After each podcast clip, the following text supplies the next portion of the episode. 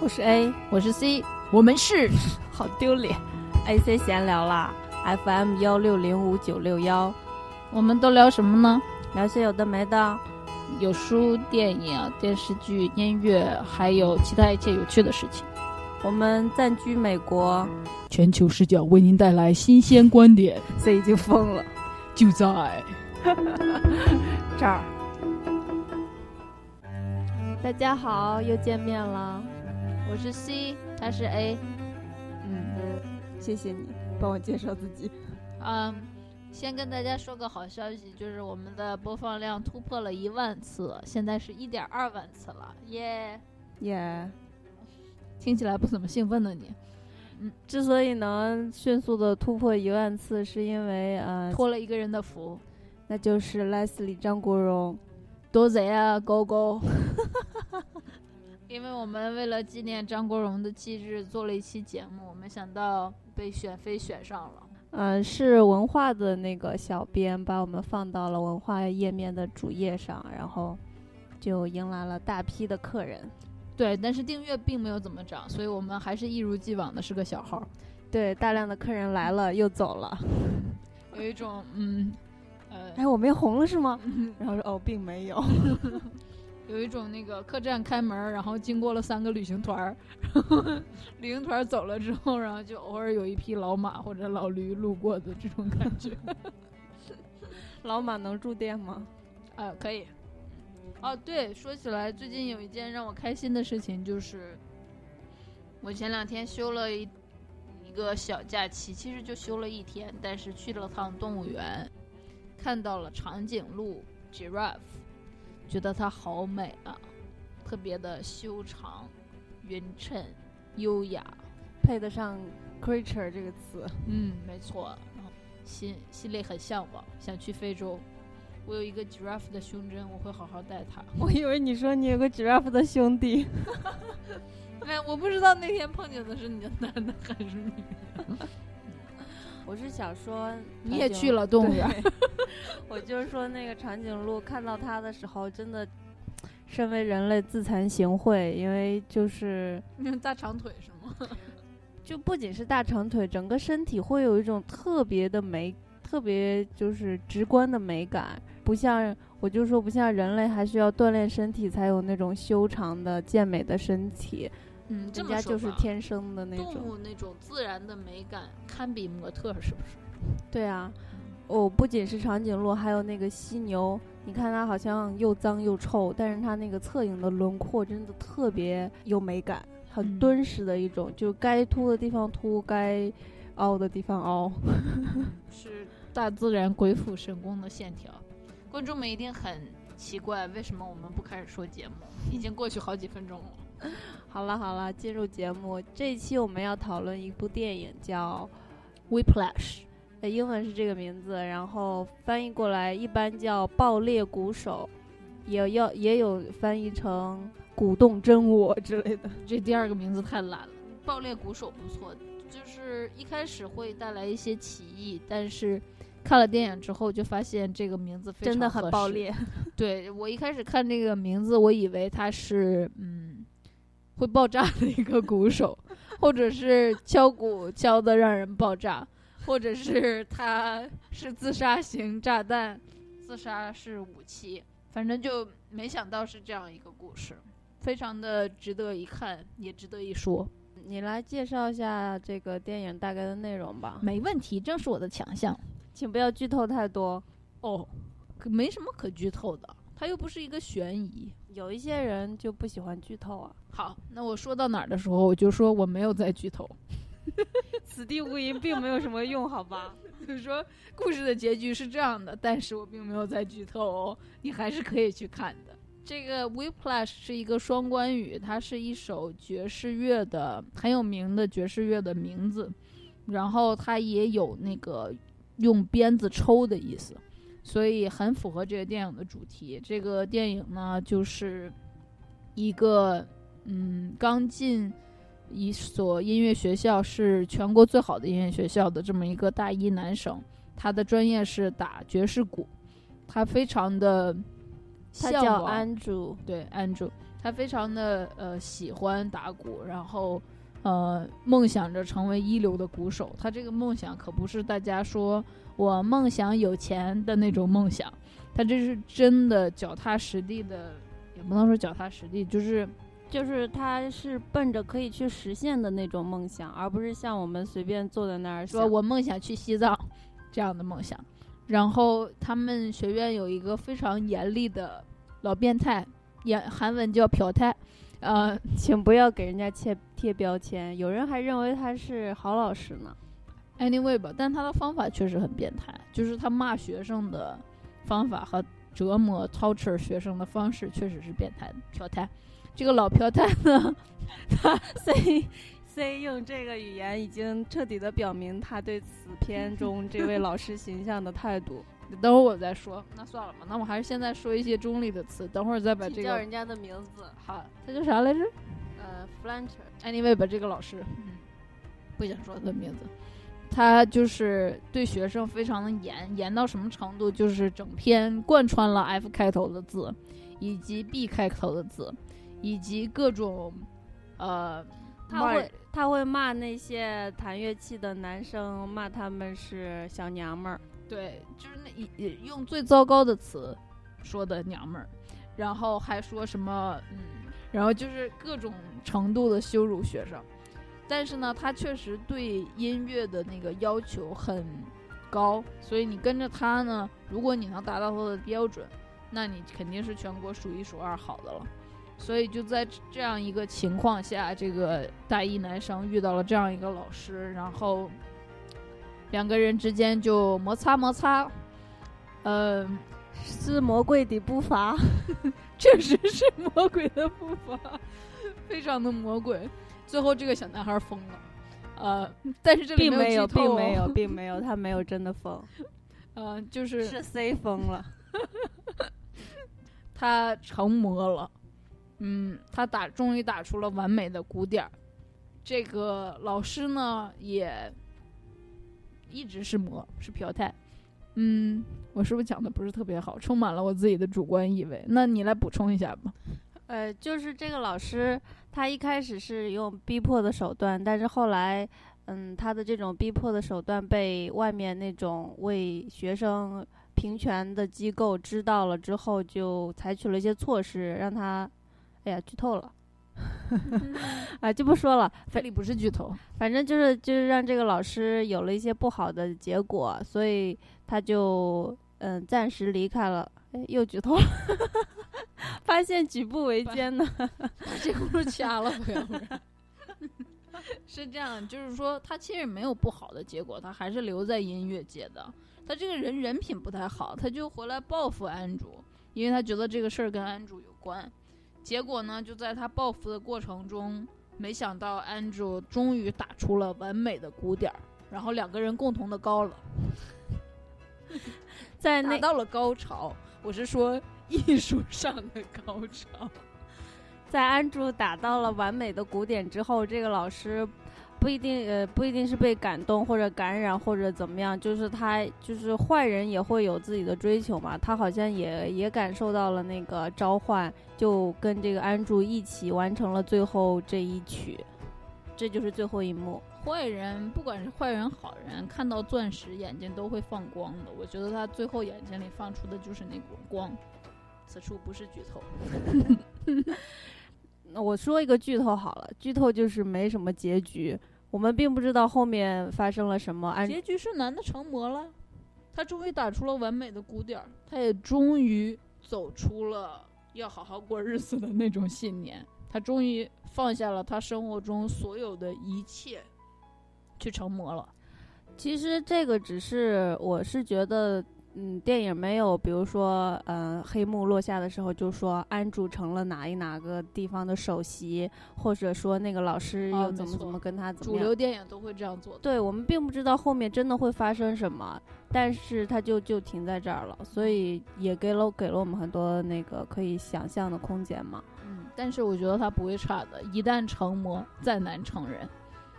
不一定，就是我觉得这个这个音乐的东西，我自己就是你自己没什么造诣，很不懂，但我有一些理解，就是我觉得它其实很多时候是会是一个 moment。虽然我对音乐不懂，我对篮球稍微懂那么一点点。我知道有一个就是打篮球的人，他在他有一个特别神奇的事情，就是在你说的不会是流川枫吧？当然不是了。呃，打篮球人可能知道，就是以前那个火箭队的叫麦迪，他在。某一场比赛最后三十几秒中间，居然一个人得到了十三分，哦，厉害吧？嗯，就是当时大家都觉得哇塞，就是上帝在抓着他的手打篮球似的。结果那之后就没了，所以我就觉得像这种突然一下，你好像打通了任督二脉或者怎么样，但并不代表你以后就会一直这样子。所以我就只有可能，因为最后一幕来临之前，他确实。受了非常大的心理刺激，对，再让他打出那样的鼓点，恐怕得再刺激他一次。所以，我们现就只能以他现在的这个情况说，他在这一刻他做到了，然后他也征服了他的老师，嗯，就戛然而止了这个电影。到此，嗯，好，那你先说说你的，看来咱们俩的看法不太一样呢。是，我就想说，先呃，先从这个电影的男主角，就那个安主。那个男生还有他的老师，他们两个人的性格其实都不是招人喜欢的。比如说男主角，他特别宅，然后很脆弱，又很自傲，又很自卑。他自卑又自傲，因为比如说他那个音乐学院，他们一起合练的时候，就会有同学在他面前走来走去嘛。真正自傲的人就不会看别人，结果他在别人走来走去的时候，走过一个人，他经常抬起头来。试图跟人家对望，然后人家不看他，他就把头又低下来。但是呢，他他在，呃，他真的内心里觉得自己就应该是最最 great 最好的那个人，所以在这方面他又很傲。但是交往方面他又真的很挫，就是他觉得自己自己是那个会成为一个人物的那么一个人，他是被选中的那么一个人，但是他现实生活中又做不到，比如说让那个。呃，女生都很喜欢他，或者是让那些男生都很佩服他，或者让家里人都以他为傲，他都没做到。于是呢，他可能心里就更有一股气。就是其中电影有一幕，就是他跟他家里的其他成员吃饭，然后他家里面的人就在夸那些没什么成就，但是很会花言巧语的那种孩子，然后他就心里特别不忿，他一直在。试图平静的跟他们说：“我我现在成了我们学校最好乐队的那个首席鼓手哦。”然后没人理他，然后他就最后终于生气了，说了一些刻薄的话。就是他是一个内心非常缺认同感，然后希望被认可、追逐的这么一个人。也有可能就是跟他身边的这个环境有关，就是环境造成的。其实也跟他。就是打鼓这件事儿得不到很多主流家长的认同有关。谁说的？我觉得打鼓超酷的。你又不是主流家长，你看那个家庭里头那个那句话刺激到了我。那个爸妈，呃，他的叔叔阿姨夸的那俩小孩，他们是打橄榄球，就是打橄榄球是在美国家庭更容易被接受的一种主流的。傻了吧唧往前冲，一点技术含量都没有。你也你也看不起打橄榄球的是吗？人家挣的钱最多，好吗？没错，但是我就是觉得，棒球啊、网球啊更好看。橄榄球最有技术含量的就是你要接住它，抱住别撒手，然后抱住使劲跑，你知道吧？所以如果一个一群人跟一个熊一起打橄榄球，肯定是熊赢。因为他就往前跑，没有人能拖住他，没有人能把球从他手上抠下来。你说这技术含量在哪儿呢？熊也确实挺厉害的，是不是？可是问题就是，你怎么让熊不去吃人，而去抓球呢？这个难度更高一些。你懂没懂我说的意思？知道了，知道了。呃，我对任何运动都不擅长，所以我尊重任何一种运动。我只是觉得这是大家不同的看法而已。对很多种运动擅长。所以你就是有一些偏好嘛？你觉得有一些运动更好，有一些运动不值得被夸成那样，是吗？但是也有可能就是因为它简单，谁都看得懂，所以就能捧上天。就像流行音乐比古典音乐卖的好一样。哦，好吧，反正我就是说，嗯，这个小男孩儿，小男孩儿安主他不是那么。就是让人喜欢的一个角色，但是他的老师就更讨厌了。所以说，整个剧你看下来，你不会有一种什么像好人有好报啊，或者是好人终于成功了这种很没有。就像我看，嗯，我我是赞成 A 的说法。就像我看，每次看完《傲慢与偏见》，都会心里有满满的幸福感，就是凯拉奈特利演的那版。或者看当幸福来敲门，最后就会像 A 说的出现一个字幕，说最后那个他叫啥来着？就是有了自己的投资。他爸爸 对威尔史密斯演的那个角色，有了自己的投资公司，然后人生从此走向了啥啥。这部电影看完了之后，我就满心的愤恨，就觉得说呀，那个老师真不是东西。等会儿我要说一下他的人品，他人品真的实在是很差。我是觉得，因为我说我所说的这一点，所以其实这个电影并不是，嗯，就有很多人说它励志嘛，但我觉得也不一定是励志，它其实有一点暗黑，但是也没有做到彻底的暗黑。总的来说，我认为它就是展现了某一种人他的生活方式，然后以此来让我们知道世界上有各种各样的人的生活方式。嗯，至于你想不想要那样，然后他们的生活方式是怎样的，也可以让我们思考一下。中国人太喜欢励志这个话题了，所以是凡有些东西展现了一些真相，或者是嗯血淋淋的东西，大家都会说好励志啊。其实那不过就是真相而已。嗯，那你现在讲一下你那个老师的人品。他他是一个。知道就是好音乐是什么的老师，但是比如说他用那种呃特别侮辱人的字眼去辱骂学生，然后比如说谁要是吹不好，就是说你一个男生哦吹笛子吹不好，说你这破嘴连让你男朋友高都不行，这种。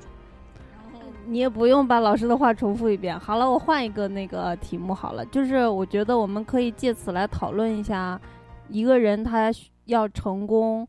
的话，这种严格的严师的这种方式是不是可取的？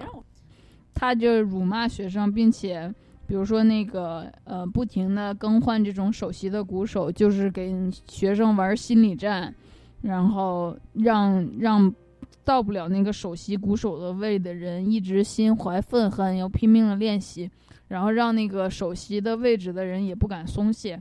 还有一次，他把一个胖胖的。看起来很 loser 的男生赶出去，因为他就逼问那个男生：“你是不是吹错了？”结果那个男生就被他逼得崩溃了，哭了，然后就跑出去了，终于垮了。结果他那个男生走出去之后，他就说：“啊，by the way，他刚才没吹错，但是他自己都不知道，那实在是太糟糕了。”就是虽然很残忍，但是我觉得他说的是对的，是对的。但是你可以用别的方式，比如说你可以义正言辞的说。你你你吹错了吗？你没吹错，但你自己都不知道，所以你不没有资格待在这个乐团里。但是他他那个就是不是义正言辞的告诉，而是在玩你。那我再问你一个问题：你觉得很严格的老师和嗯刻薄的性格是可以不在一起的吗？不可以。比如说我，我给我自己举个例子，我手下就有人，我就是在工作上一个很严格的人，啊。我也很刻薄，因为你要涉及到不能错的东西的时候，你不能不刻薄。因为你要是温情版的说，哎，That's alright, everything will be fine。那你这样一直批评那个老师，但是我不侮辱人呢，我并不是我我手下的人弄错了东西，我把纸摔到他们脸上，就是说我的这都弄不对，你这个什么什么的猪，我并不这样啊，所以我会跟他说，你这弄错了，回去重做，而且我绝不会替他们改。但是我我没有人身攻击，嗯，其实我想起来，我初中的时候有一个英语老师，他，我觉得他应该教的还可以，一个男老师，但是他脾气特别暴，他会打人。嗯，我初中也有那样的老师，就有一次特别夸张，我们有一节英语课，然后他讲的是就问那个 alone 跟 lonely 的区别，然后他讲的一直就是说，他有一句话你可以解释这两句话的区别，就是。嗯，He is alone, but he isn't lonely，就是他是单独的，但是他不孤独。然后他就让就第一排的一个男生回答，然后那个男生试图去解释，他就说 alone 是什么，lonely 是什么。刚发了一个字，他就打他。然后这样一直打到一排，打到快打到我同桌的时候，我就赶紧跟我同桌说，一个是单独，一个是孤独，然后你就说这句话，然后他他就按照我的说嘛，该结果还没有说到这句话又被打了，就这么一排打了七八个男生，最后打到你没？他不打女生。就打男生，就是当时我们都是按男生女生那样做嘛，那一排都是男生。老师该不会是个深柜吧？后来我们就他就没再教我们了。听我后来就听说他好像你就不能再教学生了。那最好，因为哦，但其实还有一些比较好的回忆，就是嗯，我们有时候最后一节英语课，他会带我们一起学歌，有一首歌叫什么什么月亮。我觉得是别别管歌了，我觉得这个老师情绪管理有问题，因为你不知道，像我们都是热爱心理学的人，你不知道你这样的行为会给别人造成多大的精神创伤。我觉得把那个 lonely 和 alone 记住，指的这这个 benefit 根本抵不上那些学生精神上会受的创伤。就像就像家长打孩子想让他们成功一样，他们打孩子难道对吗？不对呀、所以我不能赞成这个老师的做法。我当然也不赞成。然后我们班后来也转来一个男生，他就说是他以前班里被一个老师打，然后他那个右边耳朵有点问题，然后他就转到我们班来了。所以呢，你故事的 point 是什么？就是老师打学生这种事情并不常见，哎，不是，并并没有不常见。啊，并且不对。所以这个老师的这种打学生的办法，我觉得你可以是，可以是严实，你可以说你你就是不对，你就是不对，一直练，我不让你走。但你可以不用侮辱人。那你觉不觉得你就这样轻轻的说你不对，并不能起到特别有威严的效果呢？谁说的？一样可以逼死人，我就不让你走，我你困着我也让你练。就是你要让一个人练习，有非常多的办法，比如说我们那个什么叫什么来着？这个世界上成功的人、厉害的人这么多，就像我看网球，呃，费德勒他也不是被被教练打出来的，还有德约科维奇也不是啊。还有其他的那些音乐家，比如说郎朗，他是自己折磨自己，但也没有人那样折磨他呀。啊，郎朗比较商业化，嗯，嗯，还有还有谁？莫扎特、贝多芬，他们都是受自己的陶扯，没有人去跑过去那样侮辱他们，他们也成了大师。所以我觉得这个侮辱并不是必不可少的，他不对，他就是不对。所以我对这个老师很有意见，但是呢，我对于这个学生，他想自己想成魔，像像他肯定没少听见，而且他第一天就被这个老师逼哭了，没少见识到这个老师魔鬼的地方。但即使是这样，有一次他跟他爸说话，他爸就说最近怎么样，然后他就说，我觉得他应该越来越喜欢我了。然后他爸就有一点黯然神伤的说：“你很在乎他的想法是吧？他的看法就是，即使是这么一个魔鬼般的老师，那个男的就想把那个安主，就想把自己交出去，就想让自己得到他的认可，就这一点，就是一个愿打一个愿挨，但并不一定打，不代表打人那个是对的。那你觉得他不对，他又能怎么样呢？就是你又觉得他的严格是对的，然后你又觉得把那些骂人的话收了。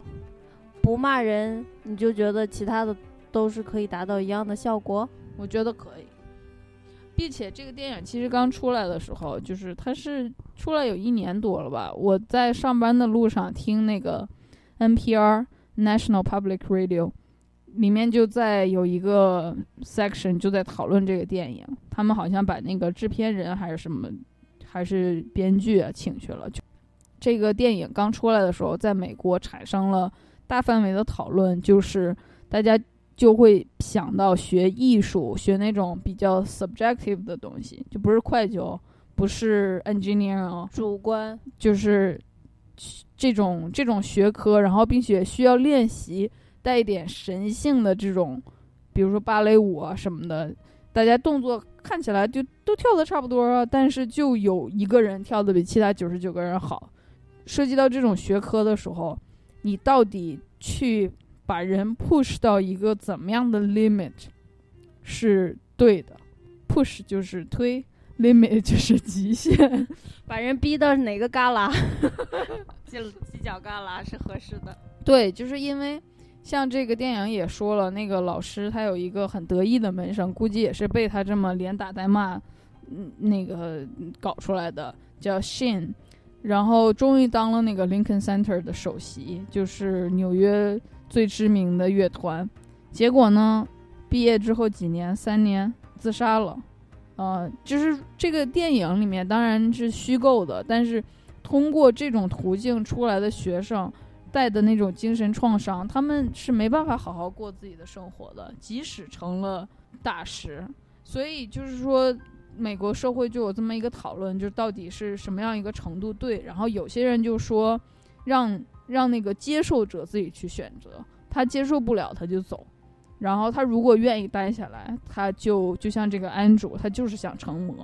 但是还有一些学生是，他们自己的判断能力没有那么强，他们就觉得我走不了，于是他们就在一直的被折磨，最后残了。其实社会上关注的是最后残了的那批人，到底谁应该替他们残了这件事负责吗？那个老师要不要负责？就比如说你那同学被老师把耳朵打聋了，难道不要告他告到倾家荡产吗？就是他们在讨论这个问题，也没有什么定论，因为有些人就像你说的，就那些东西你就是要 push，你没没没把它逼到那个程度，出不来那个有神性的东西。但有些人就会觉得说，人生啊，快乐开开心最重要了。你这个 假洋鬼子，假月鬼子。对，所以这个这个文章这个电影还有一个主题，就是这个电影的偷对传达的意思，totally 的和做人要开心一点是没毛关系的。对，就是嗯，这个电影还有一个就是说，这个男主角安竹他他追求的是要做一个伟大的人，是那种顶尖的人。然后跟我们一般普通人想要追求幸福是完全的两回事儿。他其实自己，因为社会上有非常普遍的这种观念嘛，所以他是自己也试图挣扎了一下。比如说，他去追了个女孩儿，然后想带人家带人家出去吃了披萨，然后呃发展成了男女朋友，结果。没几天，他那个鼓鼓打的不太顺的时候，他就跑过去跟那个哦，在一次他被老师羞辱之后，又决决定要花更大的精力练鼓，他就跑过去义正言辞的跟女生分了手。就是他可能试图想走入世俗的那个轨道，就是谈个女朋友，然后上着自己的学，俩人交的不错，毕业就结婚。我身边的那个在美国念书的同学都都这样的。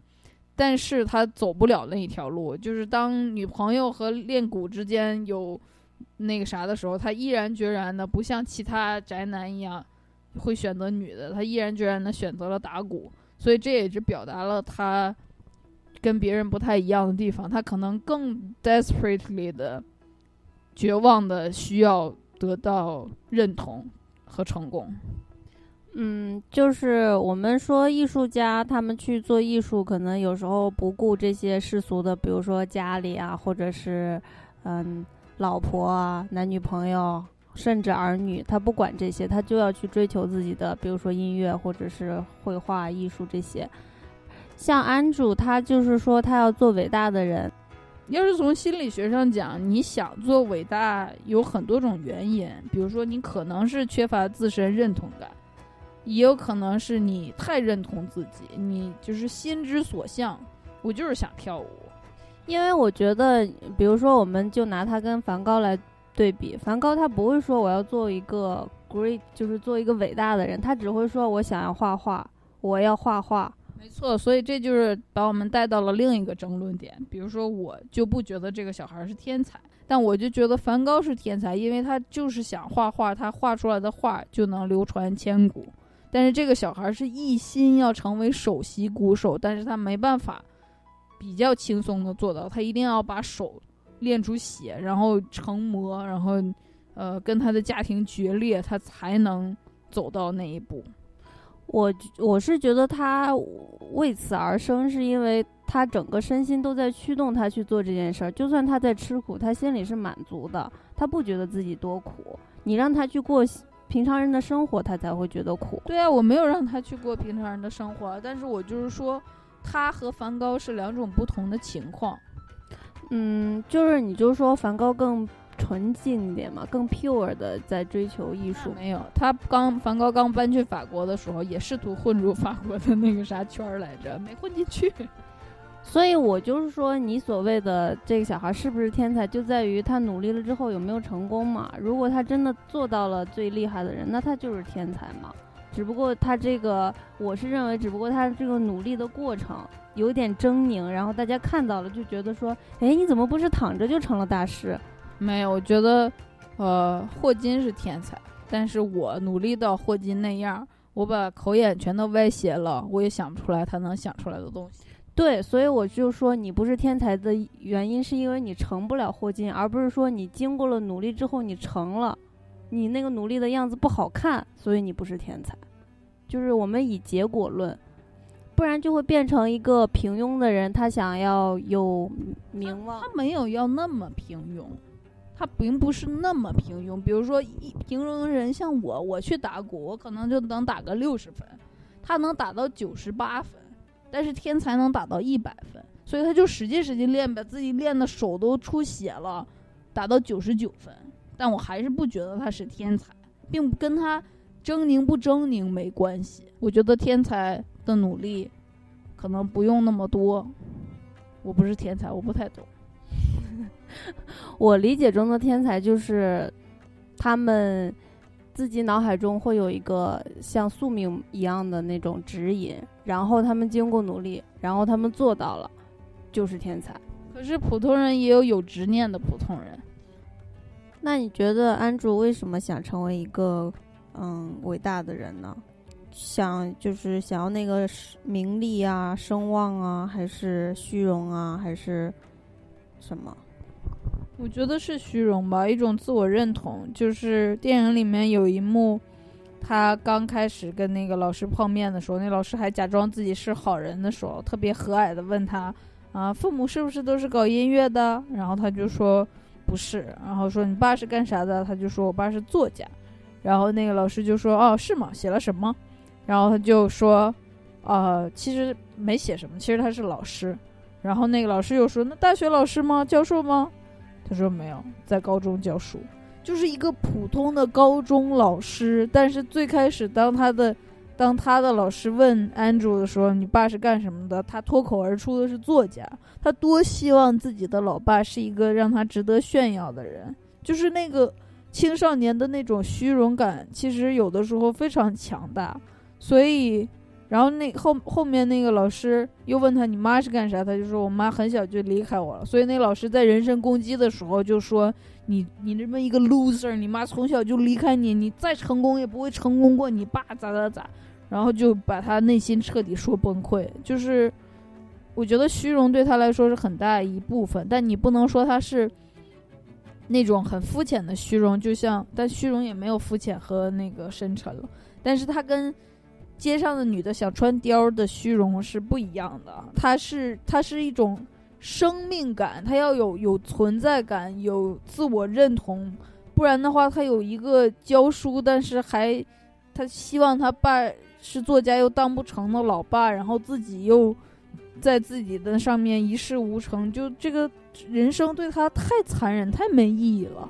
那你怎么知道街上想穿貂的女性就没有经历过什么呢？可能她小时候就是很冷啊，然后就希望有一个貂能让自己暖和，那就变成了她心里的一个愿望似的。那我可以理解，就是可能这也是为啥东北女人爱穿貂，因为实在是冻坏了。那你每次看到穿貂的，你都要忍住自己的笑，而而想他们真是冷啊。没有，我每次看到穿貂的，心里第一反应都是真有钱。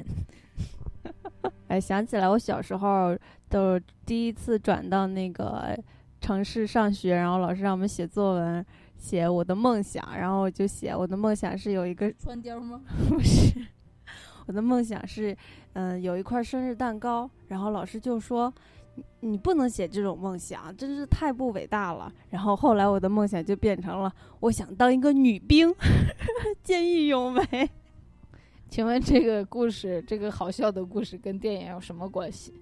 就是因为我小时候在那之前没怎么吃过蛋糕，所以我就很想吃蛋糕。然后想吃蛋糕就变成了我的梦想，但其实是我心里最深的渴望。结果老师就觉得说这个太小小儿科了，就是一点都不伟大。就说你那个老师就跟我理解不了为什么东北女性爱穿貂一样，对吧？对，所以我觉得其实从这个角度我们去想，嗯，很多女性或者男生或男性什么各个人他们的虚荣，是不是我们也应该理解一下呢？当然了，物种多样性嘛，我一直在说的，一定要尊重。嗯，你别以为我不知道你在骂人，没有啊，谨慎的，没有骂人。好吧，就是嗯，安主给我的这个。印象就是说，他是一个很想要过这种生活的人，然后他也是不主流的，然后他也为此付出了很多，中间也嗯去做过别的，但最后还是走走上了这一条路。